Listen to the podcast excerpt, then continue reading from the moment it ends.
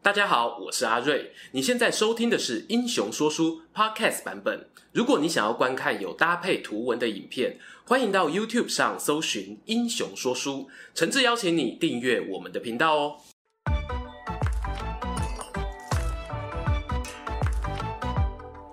Hello，英雄说书的观众朋友，你们好，我是说书人阿瑞，替大家带来精彩的英雄故事。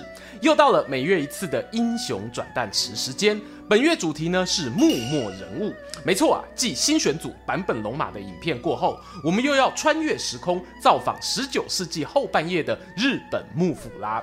而这次投票的结果呢，毫无悬念哦。第一名得主呢，就是幕末四大人斩传说，以三十九点七趴的超高得票率，斩断了其他候选人的希望。我猜吼，观众朋友啊，大概都和阿瑞我有相似的童年时光啊，是看着《神剑闯江湖》长大的。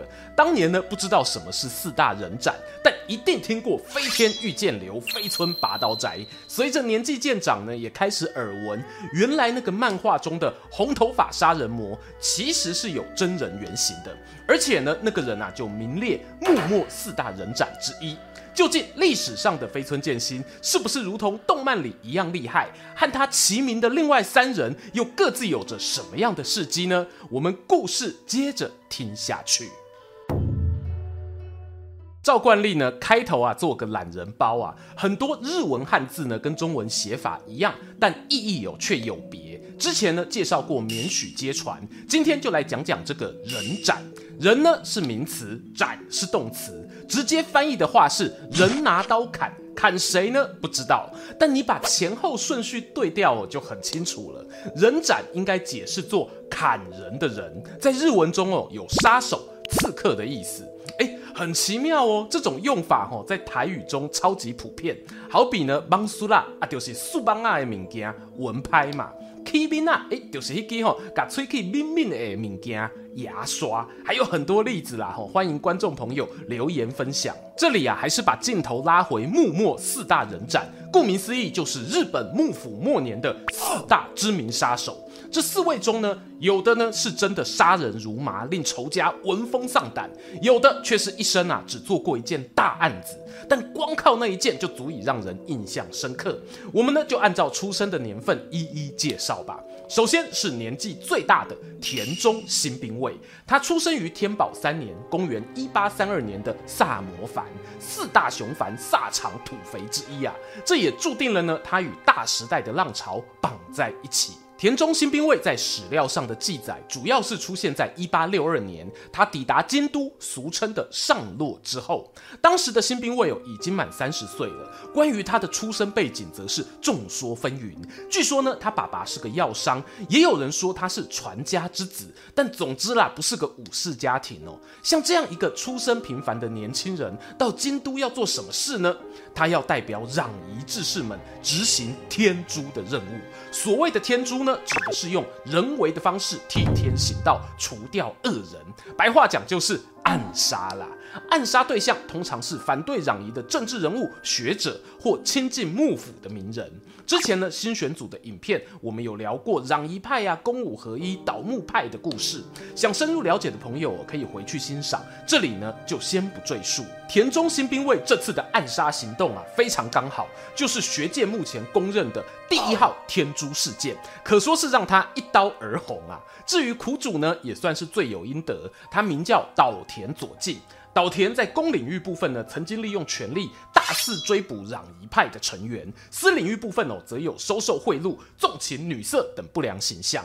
因此呢，当他的头颅被砍下来，插在竹竿上，悬挂于京都的鸭川河岸边时呢，社会上几乎没有太多反弹的声音。还有政府官员表示：“哈，这真是值得庆祝啊！”无形中呢，也助长了天诛这种行为继续发生。岛田左近是在一八六二年七月底遇刺，很快的呢，在同年八月，田中新兵卫啊就遇上一位同样有尊王攘夷思想的志同道合之士。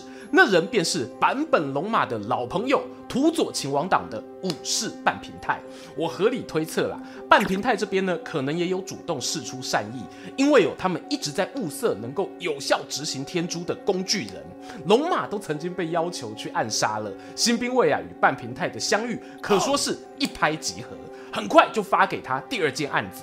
但是呢，这次的对象却不是什么幕府大臣，而是另一位攘夷志士本间金一郎。没错，往内互砍。据说啊，因为本间呢是属于那一种得理不饶人的个性哦，和半平太呢有了口角纠纷，因此引发杀机。然而他和前头说的天诛第一号岛田不同啊，剑术底子很好。为了完成刺杀任务呢，半平太有派出了包含田中新兵卫在内，共计有六名刺客，费尽一番功夫啊，才把本间给灭口。最后呢，同样枭首示众。在连着两桩案子执行成功后，新兵卫的能力获得肯定。之后后不到半年的时间，他又完成四次天诛，对象呢都是京都町的官员。大家不难想象哦，一开始呢杀贪官，中央政府或许还能睁一只眼闭一只眼，但你一砍再砍啊，幕府如果继续假装没看到，威望就整个扫地了。终于，田中新兵卫作为杀手工具人，毕竟啊是踢到了铁板。那是在一八六三年的五月二十日，他与另外两位刺客蒙脸作为掩护，杀了一个重量级人物——朝廷中正四位下的公卿子小路公之。而且呢，作案地点哦还非常靠近皇居北门。案发后的隔天，天皇就传达旨意，命令京都守护职松平荣保严加彻查。这一位荣保大大呢，在我们新选组影片啊也有登场过。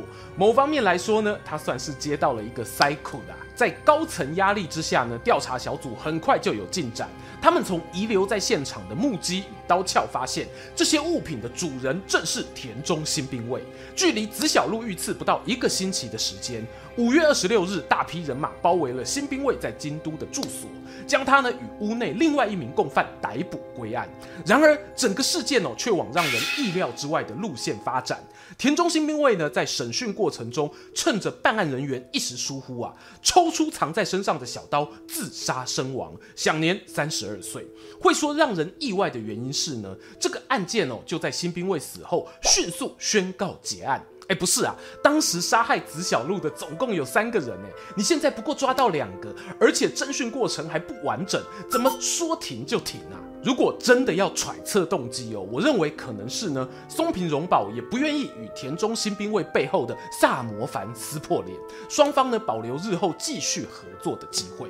从这个角度看，新兵卫作为第一个登场的人斩，同时也像是一颗被抛弃的棋子，人生中最后一件案子的真相就这样尘封在史册中了。紧接着聊到第二位观众朋友敲碗期待的大物——飞村拔刀斋的人物原型和尚彦斋登场。我很能理解哦，漫画作者为何要挑选他作为参考模板。毕竟他在今天的四位人斩之中啊，从许多角度看都非常的特别。首先呢，和尚他是出身肥后藩，也有人称为熊本藩，不属于四大熊藩之一，和今天的其他三位人斩都不相同。其二呢，和尚使用的剑术流派无从查考，即使哦是刚刚说身家背景有好几种版本的田中新兵卫，你至少都可以推测他可能是萨摩本土的氏县流或药丸自显流。但和尚彦斋有不一样，他身形非常矮小，据考证呢只有一百五十公分左右，自称呢使用我流剑法，擅长使用单膝跪地从下往上斜砍的逆袈裟斩克敌制胜。呵呵，不要骗我，书读的少哦，那就是天降龙闪，对吧？最后第三点呢，和尚彦斋啊是少数饱读诗书的刺客。从已知史料来看呢，他至少在国学、儒学还有兵学这三个领域都有下过苦功，拜师学习。儒学跟兵学好理解，特别呢补充一下国学，这指的是在十七、十八世纪时，日本本土盛行研究古代日本文学与神道文化的学问。这一派学者通常都有很强的本土意识啊。换句话说呢，那都得有一种吼，青崩北崩，就塞准来到拎刀啊，讲什么要签通商合约的外国人，他们非常排斥。没错。国学学术圈可说是攘夷派的出产地，而我们的和尚彦斋也不例外。在前头第一位人斩田中新兵卫过世的那一年，公元一八六三年，和尚彦斋与他另一名攘夷派的好朋友工部鼎藏，这回来到京都啊，想要实践理想。和尚本人呢，由于剑术精湛，获聘成为守护京都寓所的亲兵。只可惜呢，当年爆发了八一八政变，这是由激进攘夷的长州藩与想要采取折中做法幕府阵营之间的冲突，最后是由幕府阵营获得胜利，支持攘夷的长州志士们被迫要退出京都。But 事情哦没有完呐、隔一年呢，更刺激的来了，池田屋事件，新选组一战成名的代表作，没有看过的朋友哦，欢迎参考一下右上角资讯卡。我这边呢做个简短懒人包，池田屋呢是位在京都的一座旅馆，在八一八政变过后，攘夷志士表面上退出这座城市，可是呢出去绕了一圈，暗地里又回到京都从事地下工作，池田屋就是他们的据点之一。巧的是呢，和尚彦斋的好朋友工部鼎藏也在这批偷渡回去的人员当中。然而这个消息被新选组给掌握了。新选组当时哦是奉幕府政权之命管理京都秩序的组织，你可以想象成外包警备队啦。他们一得知攘夷志士非法聚会的消息，由局长近藤勇、鬼之副长土方岁三带队，兵分两路包围对方，一阵乒乒乓乓厮杀后，斩杀了许多攘夷派重要成员，有七名意见领袖在此役过世，俗称殉难七士。重点来了。飞村健心啊，不对，我是说和尚彦斋的好朋友宫部鼎藏就是其中一位殉难者。池田屋事件发生的当下，和尚被指派保护包含三条十美在内好几位被逐出京都的公卿，因此人不在现场。相传呐、他听到好友遭逢噩耗，立刻决定孤身上路，要去找新选组的剑客们复仇。很可惜呢，史书中哦没有留下这一场复仇之战详细过程，又或者有哪一名新选组成员遭刺杀的明确证据。事实上呢，和尚彦斋虽然被形容成剑术高超，但终其一生仅仅只有留下一桩行刺案件是罪证确凿的。那位受害者非常非常有名。是曾经开设书院、教授兰学、指导过盛海舟、坂本龙马等名人的佐久间象山。兰学呢，指的是透过荷兰商人传进日本的西方科技与学问。没有意外的呢，佐久间象山呐、啊，是个主张适度与外国交流的学者，和攘夷派的想法有不少摩擦。加上了他的个性恃才傲物，私底下呢，批评他品性的人也不少。或许就是在这样的情况下，和尚彦斋从同温层里听多了关于佐久间象山的批评，深信呢他是个想要透过鼓吹日本开国、全面引进蛮夷技术与制度的卖国贼，因此动了杀机。公元一八六四年元治元年的七月十一日，这是距离池田屋事件的一个多月后。当天晚上七点多，佐久间象山骑着他的爱驹，佩戴着华丽的西洋马具，走在京都三条木屋町的街道上。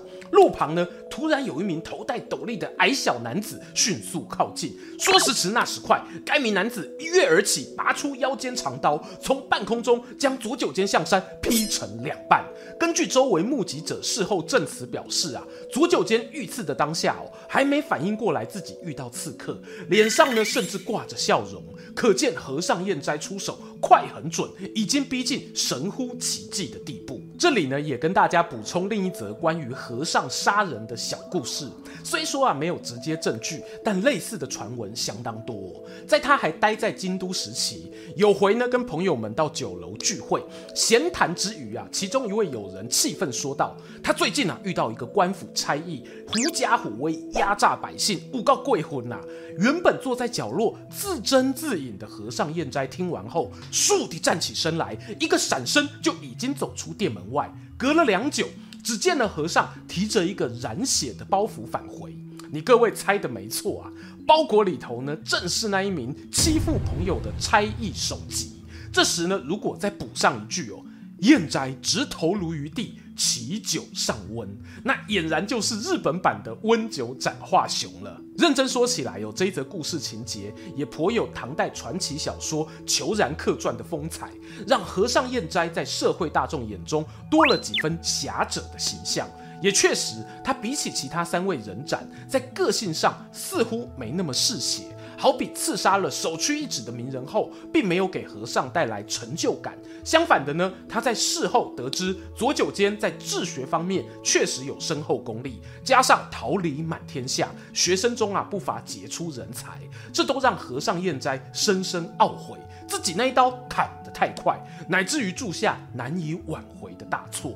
他也表明哦，就此封刀，不再接暗杀任务。俗话说啊，万般带不走，唯有业随身。攘夷的理想，或许就是和尚彦斋一生背负的业。在佐久间象山过世后，和尚还有参与攸关长州存亡的四近战争。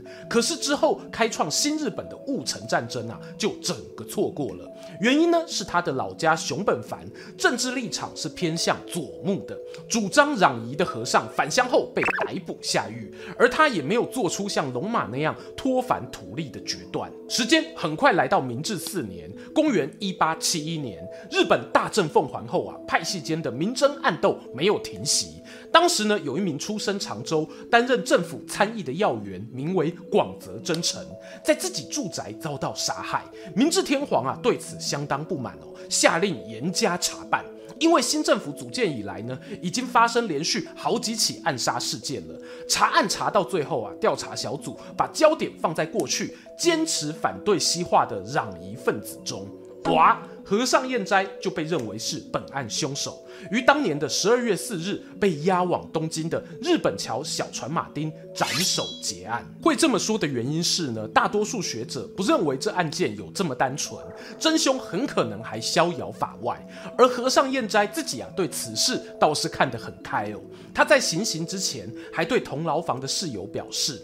锅子的提把就是要弯曲才好用，独独我彦斋宁死也不当弯曲的把手，请你转告天下同志，我的下场就是他们的榜样。只可惜呢，那些过去和他一起奋斗的同志，也都不愿意任凭志气被现实给弯折。四年过后，他们在熊本组织了一波神风连之乱，被明治政府一网打尽。或许事情结束那一天，兄弟们啊，心中想的都是。这一刻啊，我们都是和尚彦斋。来到第三位人斩，那是跟龙马一样出身土佐藩的冈田以藏。前头介绍的和尚彦斋哦，是在各种知识学派钻研，而冈田呢，恰恰相反，他对于学术没太多兴趣。年幼时呢，就开始学习各种不同流派的剑法。为了学剑术，周游过江户、中国、九州等地。可是呢，冈田以藏出生一个贫困的家庭，怎么有钱让他旅行诸国呢？这是因为哦，他跟了一个大哥，老观众朋友很耳熟的名字武士半平太。也因为这层关系，当半平太后来成立土佐勤王党的时候，冈田相当有义气的加入了。只不过呢，不确定哦，是不是为了隐藏杀手工具人的身份，所以每当勤王党开会时，半平太总是刻意把冈田摒除在外。而在某些史料中的土佐勤王党名单中，你是找不到冈田以藏的名字的。我们在龙马影片里啊，有聊到勤王党的行动是颇为激进的，譬如他们曾想邀请龙马去刺杀吉田东洋这样的大人物，当然龙马是婉拒了。而在吉田东洋过世后，土佐凡呐派出调查员想要查清案情真相。这一名调查员呢，也是命中注定遇上你呀、啊。他在侦办过程相当积极，结果就是被秦王党察觉有异，决定呢派出冈田以藏把他处理掉，尸体呢则丢进了大阪的道顿窟运河中。这就是冈田成为人斩的起点。随后的半年多呢，冈田以藏有涉及的案件哦，就高达十件，其中有两件。是跟第一号人斩田中新兵卫协同作案的。由于这样快速累积的斩人数，使得日后在小说《野史》中，冈田以藏形象呢，几乎都是沉默寡言的杀人机器，没有自己的见解。只要武士半平太或秦王党有任务下来，他就使命必达。一旦仇家死后，他又变成了那一个不存在于名单上的幽灵党员。因此，有人会猜测，冈田以藏是不是一直想透过杀人的循环来得到外界同志的肯定呢？司马辽太郎前辈啊，曾在小说《龙马行》里提到，坂本龙马呢，为了想要拉冈田一把，发挥三寸不烂之舌，把他从武士半平太身边拐出来，交办给他另一个任务，从杀手变保镖，要去保护老师盛海舟的人身安全。哎，这剧情好熟哦，我好像在哪看过哦。而在史实上啊，还真的有这么一段佳话。盛海洲本人在回忆录里确实提到了冈田以藏这个超级护卫。成为保镖之后的冈田呢、就没有留下杀人作案的记录了。一直到八一八政变发生，冈田以藏才因为攘夷志士的身份被送回土佐侦讯。他大哥武士半平太，还有一干秦王党的成员，也没逃过这一波清算。有趣的来了，某些史料提到土佐秦王党担心冈田啊会供出党员名单，因此想要在狱中对他下毒。不料消息走漏，冈田一不做二不休，把所有人的计划全盘托出。这个说法呢，当然比较有戏剧性哦。不过我这里采取的是学者洪维阳老师的说法，他认为冈田以藏应该是单纯在侦讯过程中留下自白，并没有所谓挟怨报复的成分。说来讽刺啊，最后呢，尽管武士半平太与冈田都被判在同一天执行死刑。可是半平太因为阶级较高，得以享有切腹的资格，而冈田呢，只能在狱中被草草斩首了事。冈田以藏的辞世之句也颇值得玩味哦。翻译起来是这样的：为君奉献一生啊，却如水中泡影，消逝之后更显清澈。这里的第二人称君，指的呢是天皇还是土佐藩主？我认为机会都不大。最合理的解释，反而是那个从小把他带在身边的大哥武士半平太。而这段话是不是带有淡淡的怨怼之意呢？就交给听众朋友判断了。终于来到第四位人斩，那便是出生年份最晚也最晚过世，同时寿命最长的中村半次郎。不过讲真的啦，说他寿命最长哦，也不过四十岁。人斩这个职业风险真的很高啊。中村半次郎呢，是一八三八年出生于萨摩藩，他跟冈田以藏一样，都是穷人家子弟，甚至啊没有遇到像武士半平太这样的大哥带你周游四方。据说呢，中村早年都是在树林里头哦，把树枝削成木剑来挥舞，并且呢努力练习写字，不希望啊出社会后遭人嘲笑。有此一说啦，中村半次郎虽然字迹非常好看，但也仅止于会写字的程度而已。没有受过正统教育训练的他，阅读报纸或书籍是有困难的。和大家类似，中村在历史舞台亮相也是从上落开始。那是一八六二年，萨摩藩的实质掌权者岛津久光前往京都，准备推动公武合一的政策。中村半次郎呢，就在这一批随从队伍当中。而这次旅行对他最大的意义哦，或许就是在行程中碰上了西乡隆盛。两年过后，一八六四年，西乡隆盛在萨摩藩的地位日渐提升，就邀请了中村半次郎担任保镖，负责过滤一些麻烦的人事物。包括后来啊，龙马在四田屋遇刺事件，西乡呢都是透过中村才能得到第一手的消息。听到这里，观众应该开始纳闷：说好的人斩呢？我要看到血流成河啊！其实哦，中村半次郎跟和尚彦斋一样，他们都不属于杀人如麻的刽子手。和尚呢，有可能哦是身手太好，都没被抓到；而中村呢，则仅仅在一八六七年留下一桩记录。他杀的人啊，是一位军事教官赤松小三郎。赤松呢，原本是出身上田藩，因为啊曾经翻译《英国步兵练法》一书，受到萨摩藩邀请，来到当地协助建制英式步兵，对于军事现代化有很大的贡献哦。甚至呢，连海军的东乡平八郎华山之纪都上过他的课。当然，我们主角中村半次郎也不例外。就说这课上的好好的，怎么会引来杀身之祸呢？原因在于赤松他自己除了军事专业之外，也是个宪法学者。他主张日本应该立宪改革，还曾经有对岛津久光献上荐白书。认真说，这份报告的精彩，未必会逊于龙马的传中八策。只可惜呢，他后来的遭遇使得相关史料有很长一段时间仿佛禁忌般的存在。赤松小三郎离开萨摩藩的时机点是在萨土同盟后不久，他眼见萨摩藩与幕府关系降至冰点，不愿意日本发生内战，希望我能够劝说萨摩放弃倒幕，但最后呢未能成功。而当他准备离开返回故乡时，萨摩担心呐、赤松手悉本国军情，一旦泄露，后果不堪设想。于是派出刺客，在他经过京都时下手杀害，还将现场哦布置成天诛的形式，希望呢丢包给攘夷分子。